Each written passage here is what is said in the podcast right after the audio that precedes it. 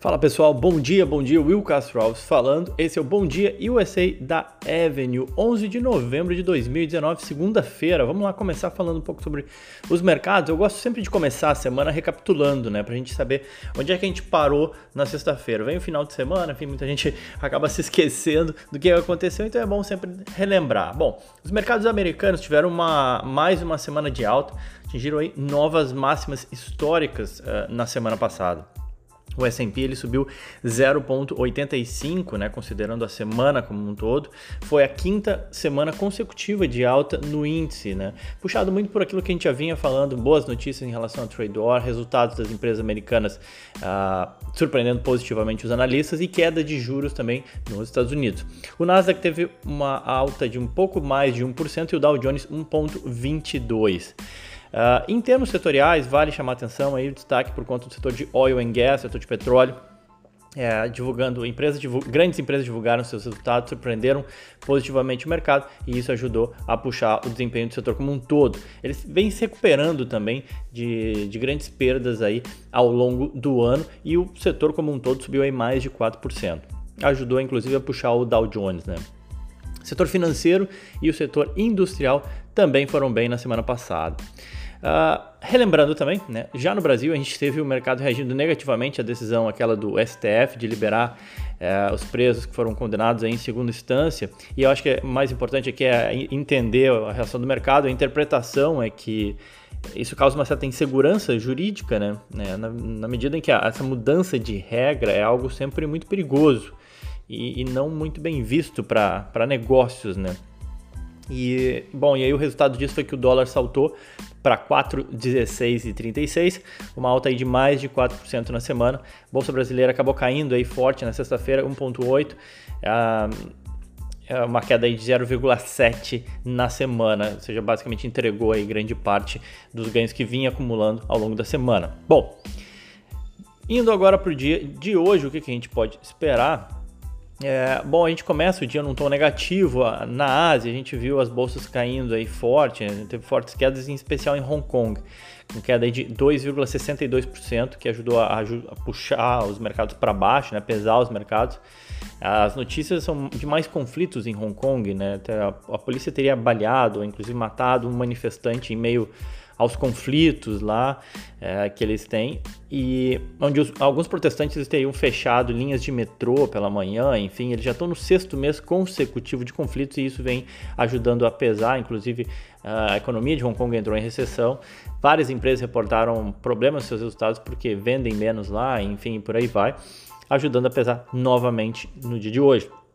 Na Europa, a Europa toda em território negativo, com quedas aí de 0,3, 0,4, e os futuros americanos também apontam aí para uma queda de 0,3, 0,4, tá? Então a gente começa segunda-feira em um tom relativamente negativo. Ajudou a pesar também o comentário do Trump né, na sexta-feira de que a questão da revogação de tarifas para a China ela não, não seria uma questão fechada, ou seja, não estaria decidido, né?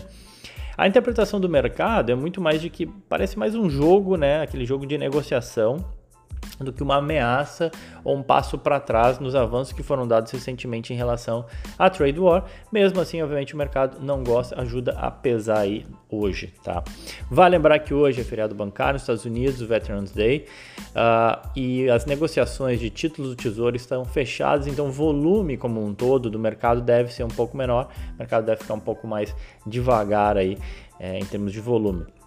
A gente teve na agenda também o PIB do Reino Unido subindo 0,3%, o país só uh, acumula uma alta aí de, de PIB de 1% é, no ano, nos últimos 12 meses. Mesmo em volta ao Brexit, a economia inglesa vai relativamente bem, segue crescendo, devagar, mas segue crescendo. Uh, o dado ele vem um pouco abaixo do esperado uh, lá pelo Reino Unido. Bom, Saindo disso, indo para a cena corporativa, a gente tem alguns balanços sendo divulgados hoje. Uh, destaque aí para HP, que está envolta naquela negociação com a, Xer com a Xerox. O código da HP é HPQ. A gente tem a gigante aí também dos cigarros, a British American Tobacco, que o código é BTI, divulga hoje também. E, é para no setor de tecnologia, Tableau Software, que o código é DATA, também divulga hoje.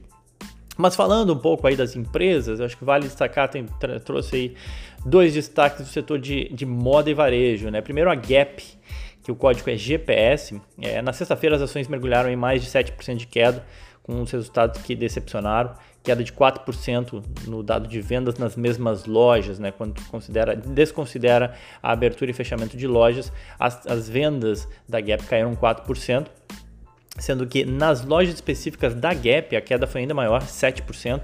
Eles ainda têm a Old Navy e a Banana Republic, né, como marcas que fazem parte do portfólio deles.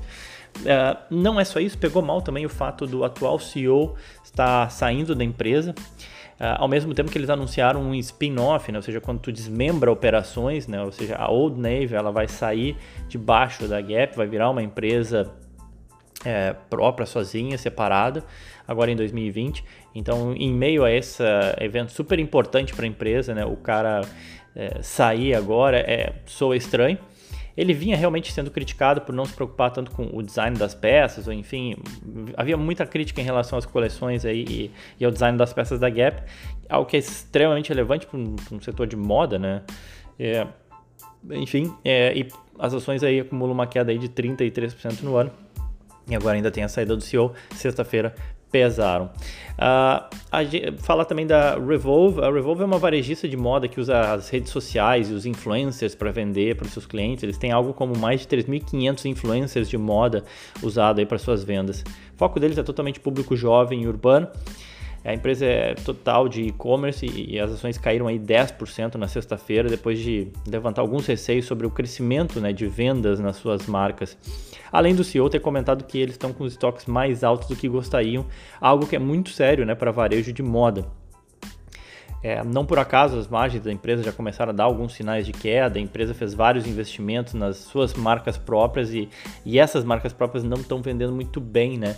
É, o papel, a, a Revolve, que tem o código RVLV, elas veio aí a mercado esse ano e acumulou uma queda de 48% desde seu primeiro dia de negociação em junho tá bom? E para não deixar passar batido, Alibaba, código é BABA, BABA, né? Atingiu um novo recorde de vendas aí no dia do solteiro, 31 bilhões de dólares, supera, superando vendas aí da Black Friday e da Cyber Monday nos Estados Unidos. A Alibaba tem as suas nações negociadas na bolsa americana. No ano as ações acumulam alta aí de mais de 30% e as vendas esse ano no dia do solteiro foram recordes.